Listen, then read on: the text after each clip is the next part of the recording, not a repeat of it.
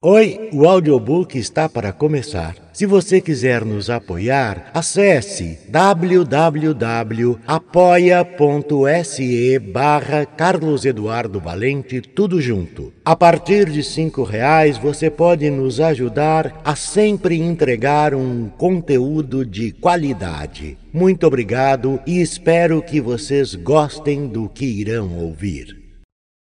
O caso de Mr. Valdemar de Edgar Allan Poe. É claro que não pretenderei considerar espantoso que o extraordinário caso de Mr. Valdemar tenha despertado tantas discussões. Teria sido um milagre que não tivesse, especialmente dentro das circunstâncias. Devido ao fato de que todas as partes interessadas desejassem evitar toda e qualquer publicidade, pelo menos por enquanto, ou até que o assunto pudesse ser mais plenamente investigado, e devido a nossos esforços para mantê-lo assim, um relato truncado e exagerado difundiu-se entre a sociedade e tornou-se a fonte de muitas falsas interpretações, dando origem naturalmente a muita descrença. Tornou-se agora necessário expor todos os fatos, pelo menos até o ponto em que eu mesmo compreendi. Resumidamente, são os seguintes. Minha atenção durante os últimos três anos foi repetidamente atraída para o assunto do mesmerismo. Cerca de nove meses atrás, ocorreu-me muito subitamente que, na série de experiências realizadas até agora, houve uma omissão realmente notável e inexplicável. Nenhuma pessoa tinha sido hipnotizada no momento da morte. Primeiro deveria ser determinado se em tal condição permanecia no paciente qualquer suscetibilidade à influência magnética. Em segundo lugar, se fosse estabelecido que existia, se era prejudicada ou fortalecida por essa condição. Em terceiro, até que ponto e por quanto tempo a atividade da morte poderia ser interrompida pelo processo. Havia outros pontos a investigar, mas eram estes que mais me excitavam a curiosidade. O último, em especial, devido ao caráter imensamente importante de suas consequências. Olhando ao redor de mim a fim de encontrar algum paciente por meio de quem pudesse testar essas possibilidades, fui levado a pensar em meu amigo, Mr. Ernest Valdemar, o bem conhecido compilador da Biblioteca Forênsica e autor, sob o pseudônimo de Isaacar Marx, das versões polonesas de Wallenstein e de Gargantua. O Sr. Valdemar, que tinha residido principalmente no bairro do Harlem, em Nova York, desde o ano de 1839, é ou era particularmente notável pela extrema magreza corporal, seus membros inferiores lembrando muito os de John Randolph e também pela brancura de sua barba, em violento contraste com seus cabelos pretos, que em consequência eram muitas vezes confundidos com uma peruca. Seu temperamento era marcadamente nervoso e o tornava um bom paciente para experiências mesméricas. Em duas ou três ocasiões, eu já o tinha feito dormir com pouca dificuldade mas fiquei desapontado pela ausência de outros resultados que sua constituição peculiar me tinha naturalmente levado a antecipar. Porém, sua vontade nunca esteve positiva nem inteiramente sob o meu controle. E quanto à clarividência, não pude obter dele nada em que pudesse me basear. Sempre atribuí meu fracasso com relação a estes pontos ao mau estado de sua saúde. Durante alguns meses antes que nos conhecêssemos, seus médicos tinham declarado que sofria de tísica, de tuberculose. Era seu costume, de fato, conversar calmamente sobre a morte que se aproximava, não evitando nem lamentando este assunto. Quando as ideias a que aludi me ocorreram pela primeira vez, foi a coisa mais natural que pensasse em Mr. Valdemar. Conhecia muito bem a calma filosofia do homem para esperar quaisquer escrúpulos de sua parte. Tampouco ele tinha parentes nos Estados Unidos que pudessem interferir. Falei-lhe francamente sobre o assunto. Para minha surpresa, seu interesse pareceu vividamente despertado. Disse que foi para minha surpresa porque, embora tivesse sempre cedido sua pessoa livremente às minhas experiências, nunca antes demonstrara nenhum sinal de simpatia por minhas atividades. Sua doença era daquele caráter que admite um cálculo exato com respeito à época de seu desenlace através da morte. Finalmente foi estabelecido entre nós que ele mandaria me chamar cerca de 24 horas antes do período anunciado por seu médico para seu falecimento. Já faz agora um pouco mais de sete meses desde que recebi o bilhete abaixo, escrito pela própria mão de Mr. Valdemar. Meu caro P, é melhor que você venha agora mesmo. D e F concordaram que não posso durar além da meia-noite de amanhã. Acredito que tenham marcado a hora com bastante exatidão. Assinado Valdemar. Recebi este bilhete meia hora depois que foi escrito, e dentro de quinze minutos já me encontrava no quarto do moribundo. Havia dez dias que não o via e fiquei impressionado com a profunda alteração que o breve intervalo tinha lhe causado. Suas faces estavam cor de chumbo, os olhos estavam completamente sem brilho, e a magreza tornara-se tão extrema que os ossos malares tinham perfurado a pele do rosto. Sua expectoração era excessiva, o pulso quase imperceptível. Ele conservava, não obstante de forma bastante notável, tanto os poderes mentais como um certo grau de força física. Falava distintamente, tomava alguns remédios paliativos sem ajuda, e quando entrei no quarto estava ocupado em escrever algumas anotações em uma agenda. Encontrei-o sentado na cama, apoiado em travesseiros. O doutor D e F estavam presentes. Depois de apertar a mão de Valdemar, levei à parte esses cavalheiros e obtive deles um relatório minucioso sobre a condição do paciente. Havia já 18 meses que o pulmão esquerdo estava em um estado semiossificado ou cartilaginoso. Desse modo, naturalmente era inútil para todos os propósitos de conservação da vida. A parte superior do pulmão direito estava também parcial ou totalmente ossificada, enquanto a região inferior era apenas uma massa de tubérculos purulentos, quase encostados uns nos outros. Existiam diversas perfurações extensas. Em um ponto já havia adesão permanente às costelas. Esta aparência do pulmão direito surgira em uma data relativamente recente. A ossificação tinha ocorrido com uma rapidez fora do comum.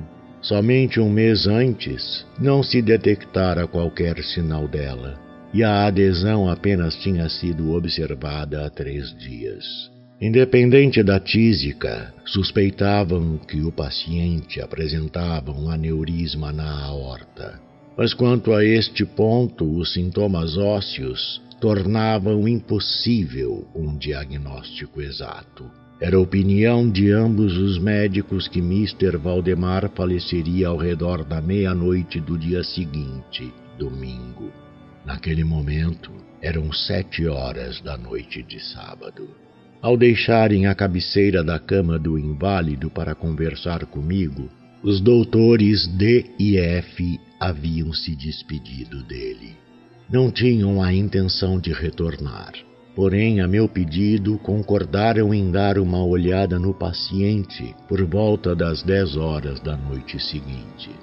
Depois que eles foram embora, falei livremente com Mr. Valdemar sobre o assunto de seu próximo passamento e muito em particular sobre a experiência que nos propuséramos realizar. Ele ainda se manifestou inteiramente disposto a cooperar e até mesmo ansioso para que a tentativa fosse realizada, pressionando-me a começar de imediato. Uma enfermeira e um enfermeiro estavam presentes, mas não me senti inteiramente em liberdade para iniciar uma tarefa desse caráter sem a presença de testemunhas mais confiáveis do que estas pessoas poderiam demonstrar-se no caso de um súbito acidente. Deste modo, adiei as operações até cerca de oito horas na noite seguinte, quando a chegada de Mr. Theodore L., um estudante de medicina com quem mantinha um certo relacionamento, poupou-me novos embaraços. Minha intenção original era a de esperar pela chegada dos médicos, mas fui levado a prosseguir, primeiro pelos pedidos urgentes do Sr. Valdemar, e em segundo lugar pela minha convicção de que não tinha um momento a perder, porque ele estava evidentemente se aproximando do desfecho. Mr. L fez-me a gentileza de tomar anotações sobre tudo o que ocorresse e é a partir de suas notas que os fatos que vou relatar agora foram, na sua maior parte, condensados ou transcritos, palavra por palavra, letra por letra. Faltavam uns cinco minutos para as oito quando, tomando a mão do paciente, Pedi-lhe que declarasse tão claro quanto lhe fosse possível, para o benefício de Mr. L., que ele, Mr. Valdemar, estava inteiramente disposto a permitir que eu realizasse a experiência de hipnotizá-lo nas condições em que se achava. Ele replicou fracamente, mas em voz clara e audível: Sim, eu quero ser mesmerizado acrescentando imediatamente após: Mas temo que você tenha demorado demais. Ele ainda falava e eu já começara os passes que tinha percebido anteriormente serem os mais eficientes para colocá-lo em transe. Ele foi evidentemente influenciado pelo primeiro golpe lateral de minha mão contra sua testa. Mas, embora eu exercesse todos os meus poderes, Nenhum outro efeito perceptível foi induzido até que, alguns minutos depois das dez horas, quando os doutores D e F chegaram, de acordo com o compromisso que haviam assumido, expliquei-lhes em poucas palavras o que eu pretendia. E como eles não opusessem nenhuma objeção, dizendo que o paciente estava mesmo nas agonias da morte, prossegui sem mais delongas trocando, entretanto, os passes laterais por outros descendentes e dirigindo a vista inteiramente para o olho direito do moribundo. A esta altura, seu pulso se achava imperceptível e tinha começado a estertorar a intervalos de meio minuto. Essa condição permaneceu quase inalterada durante um quarto de hora no final deste período, entretanto, um suspiro natural, mas muito profundo, escapou-lhe do peito e o estertor cessou. Quer dizer, o ruído não era mais aparente em sua respiração, mas os intervalos entre as inspirações continuavam os mesmos. As extremidades do paciente estavam frias como gelo. Cinco minutos depois das onze horas, percebi sinais inequívocos de influência mesmérica. O movimento vítreo dos olhos foi trocado por aquela expressão de inquietante exame interior que só é vista em casos de sonambulismo e que é inteiramente impossível confundir. Por meio de alguns rápidos passes laterais, eu fiz as pálpebras tremerem como se o sono se aproximasse, e com mais alguns fiz com que os olhos se fechassem completamente. Entretanto, não me dei por satisfeito com isso, mas continuei minhas manipulações vigorosamente, com o mais completo esforço da vontade, até que tivesse endurecido completamente os braços e pernas do adormecido, depois de colocá-los em uma posição que para mim parecia confortável. As pernas estavam completamente esticadas e os braços caíam naturalmente sobre o peito a uma distância moderada dos flancos. A cabeça estava muito levemente elevada sobre os travesseiros. Quando terminei estas preparações, a meia-noite já havia chegado e solicitei aos cavalheiros presentes que examinassem as condições de Mr. Valdemar. Depois de algumas experiências, admitiram que se encontrava em um perfeito estado de transe hipnótico, bem mais profundo que o comum. A curiosidade de ambos os médicos tinha sido grandemente despertada. O Dr. D resolveu imediatamente permanecer com o paciente durante toda a noite, enquanto o Dr. F se despediu com a promessa de que regressaria ao romper da aurora. Mr. L e os enfermeiros permaneceram. Não incomodamos Mr. Valdemar em absoluto até mais ou menos às três da manhã, quando me aproximei dele e o encontrei precisamente nas mesmas condições em que se achava quando saíra o Dr. F. Isso significa que ele jazia na mesma posição.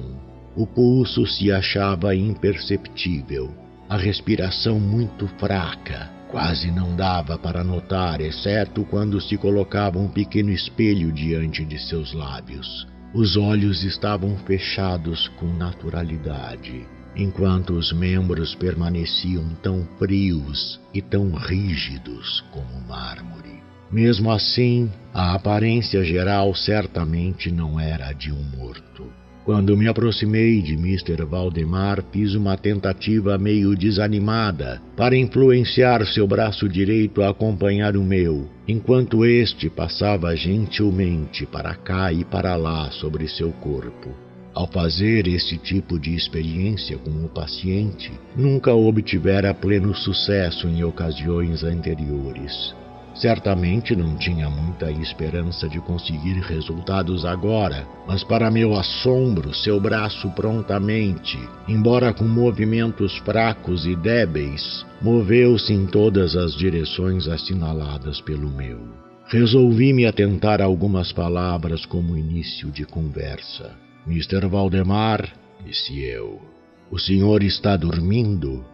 Ele não respondeu, mas percebi que seus lábios tremiam e decidi repetir a questão várias vezes. Na terceira repetição, seu arcabouço inteiro foi agitado por um tremor muito leve. As pálpebras se ergueram o suficiente para mostrar uma parte do branco do olho. Os lábios moveram-se preguiçosamente e um murmúrio quase inaudível passou por eles e proferiu as palavras. Sim, dormindo agora. Não me acorde.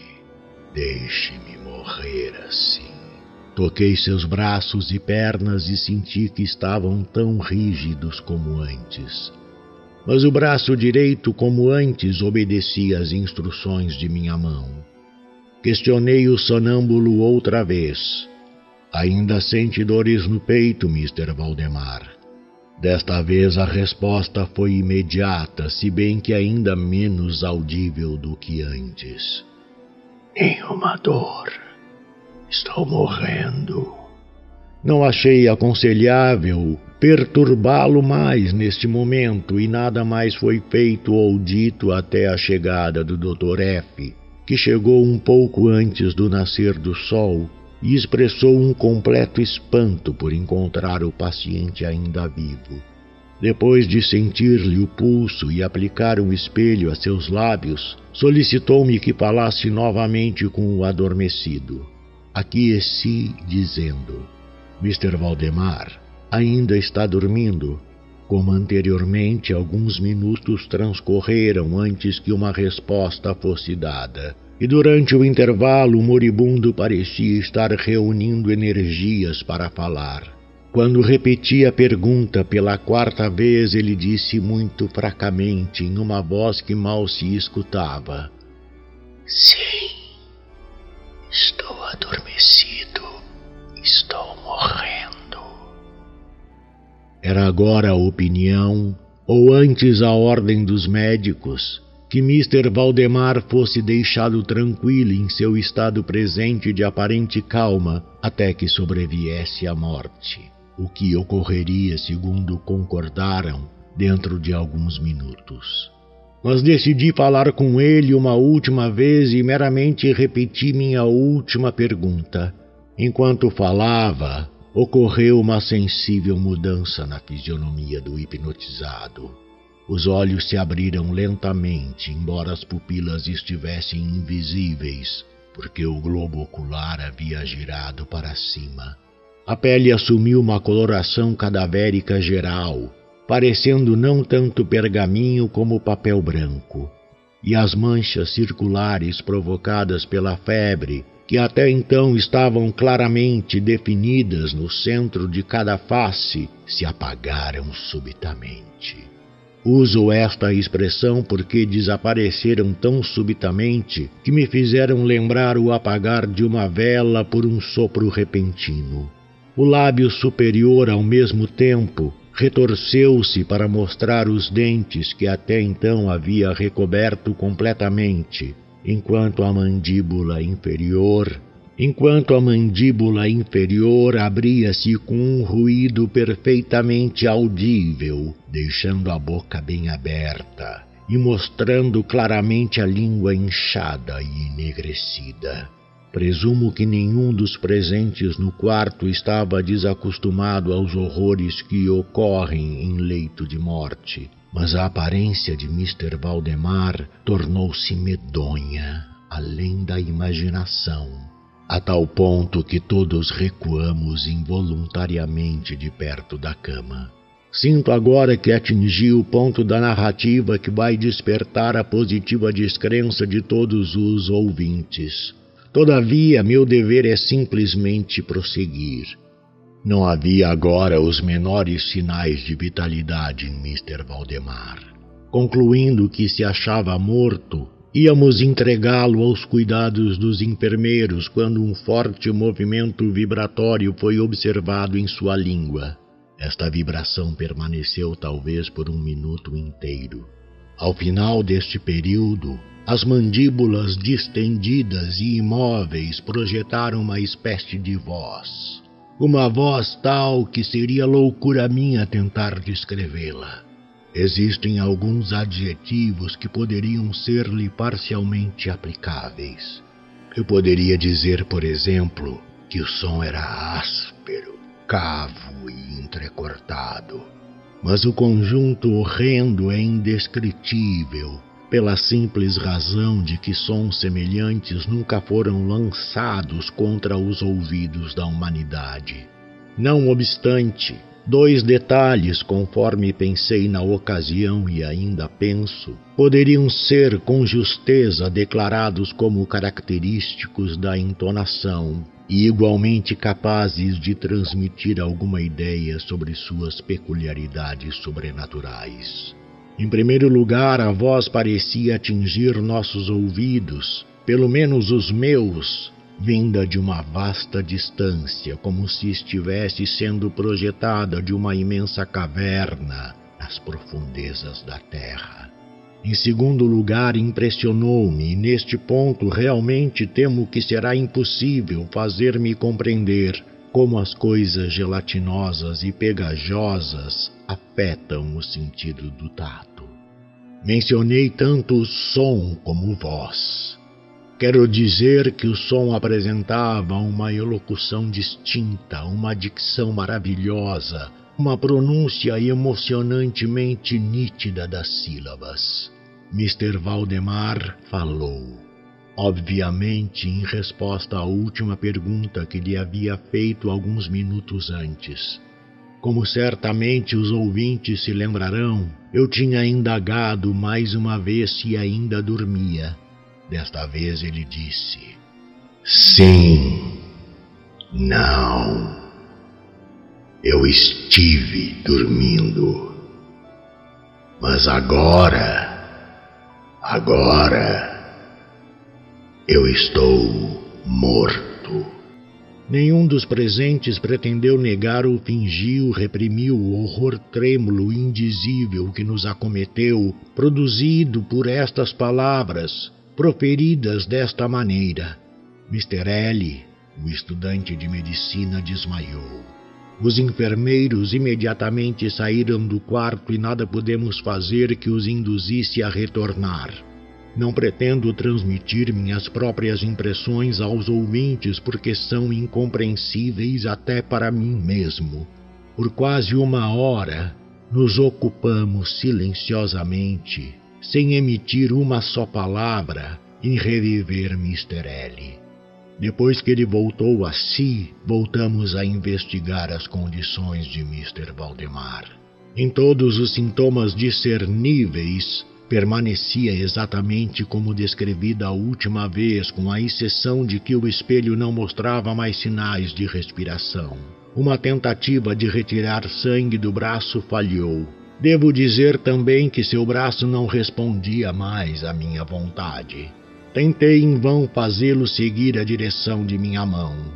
A única indicação real da influência mesmérica estava agora no movimento vibratório da língua, sempre que eu dirigia uma questão ao Sr. Valdemar. Ele parecia estar fazendo um grande esforço para replicar, mas não possuía mais suficiente volição. Parecia totalmente insensível às perguntas que lhe fossem dirigidas por qualquer outra pessoa, mesmo que eu tivesse tentado estabelecer uma relação magnética com cada um dos presentes. Acredito que já relatei quanto é necessário para uma compreensão do estado em que o hipnotizado se encontrava nessa época. Foram contratados outros enfermeiros e às dez horas eu deixei a casa em companhia dos dois médicos e de Mr. L. Pela tarde voltamos todos para ver o paciente. Suas condições permaneciam exatamente as mesmas. Entabulamos uma discussão sobre a possibilidade e necessidade de despertá-lo, mas não encontramos muita dificuldade em concordar que não haveria nenhum resultado positivo se o fizéssemos. Era evidente que, por enquanto, a morte, ou aquilo que em geral chamamos de morte, tinha sido interrompido pelo processo mesmérico. Parecia claro a todos nós que acordar Mr. Valdemar seria garantir seu imediato falecimento, ou que, pelo menos, este ocorreria em poucos minutos. Desde essa data até o final da semana passada, um intervalo de quase sete meses, continuamos a visitar diariamente a casa de Mr. Valdemar, algumas vezes acompanhados por outros médicos ou por alguns amigos. Todo esse tempo magnetizado permaneceu exatamente como tínhamos deixado da última vez. A atenção dos enfermeiros foi contínua. Foi na última sexta-feira que finalmente decidimos fazer a experiência do despertar, desde que isso fosse possível. E foi o resultado, talvez infeliz, deste último experimento que deu origem a tantas discussões em círculos particulares, que deu origem a uma parte tão importante do que não posso deixar de denominar um sentimento popular injustificável. Com o propósito de aliviar Mr. Valdemar de seu transe mesmérico, usei os passes de costume. Apesar de meus esforços, durante algum tempo não obtive o menor sucesso. A primeira indicação de um retorno à vida foi uma descida parcial da íris dos olhos. Foi observado como se fosse particularmente notável que este movimento das pupilas era acompanhado por um derramamento profuso de uma espécie de pus amarelado que brotava de algum ponto sob as pálpebras. de odor pungente e altamente ofensivo. Foi então sugerido que eu tentasse influenciar o braço do paciente como havia feito anteriormente. Fiz a tentativa sem sucesso. O Dr. F então manifestou o desejo de que eu apresentasse uma questão ao adormecido. Procedi da maneira seguinte: Mr. Valdemar, o senhor poderia nos explicar quais são os seus sentimentos ou os seus desejos no presente momento? Houve um retorno instantâneo dos círculos coloridos nas faces. A língua pôs-se a tremer, ou melhor, passou a girar violentamente no interior da boca, embora as mandíbulas e os lábios permanecessem tão rígidos quanto antes. E afinal, a mesma voz pavorosa que narrei anteriormente explodiu em palavras entrecortadas. Pelo amor de Deus, depressa, depressa. Faça-me dormir de novo. Ou então depressa. Acorde-me. Acorde-me logo. Eu lhe digo que estou morto. Meu sistema nervoso ficou completamente afetado e por um instante permaneci sem saber o que fazer. A princípio fiz uma tentativa para acalmar o paciente. Porém, fracassando devido à total ausência da vontade do magnetizado, mudei de ideia. Refiz as etapas ao contrário e lutei energicamente para despertá-lo. Logo percebi que este processo teria êxito ou em minha fantasia logo imaginei que meu sucesso seria completo, e tenho certeza de que todos os presentes estavam agora aguardando o despertar do paciente. Porém, é incompletamente impossível que qualquer ser humano pudesse estar preparado para o que realmente ocorreu. Rapidamente dei os passes indicados pela ciência mesmérica, enquanto gritos de Morto, morto, morto! Absolutamente explodiam da língua do infeliz, embora seus lábios permanecessem sem movimento. E de repente, seu corpo inteiro, no transcurso de um único minuto, ou talvez ainda menos, encolheu, desmanchou-se absolutamente apodreceu diante de nossos olhos, enquanto minhas mãos ainda o estavam tocando. Sobre as vistas estupefatas de todos os presentes, havia somente uma massa quase líquida de podridão nojenta e detestável. Do narrador. Carlos Eduardo Valente é ator, diretor de teatro, dublador, narrador de audiobooks e também formado em psicologia. Contato carlão50 gmail.com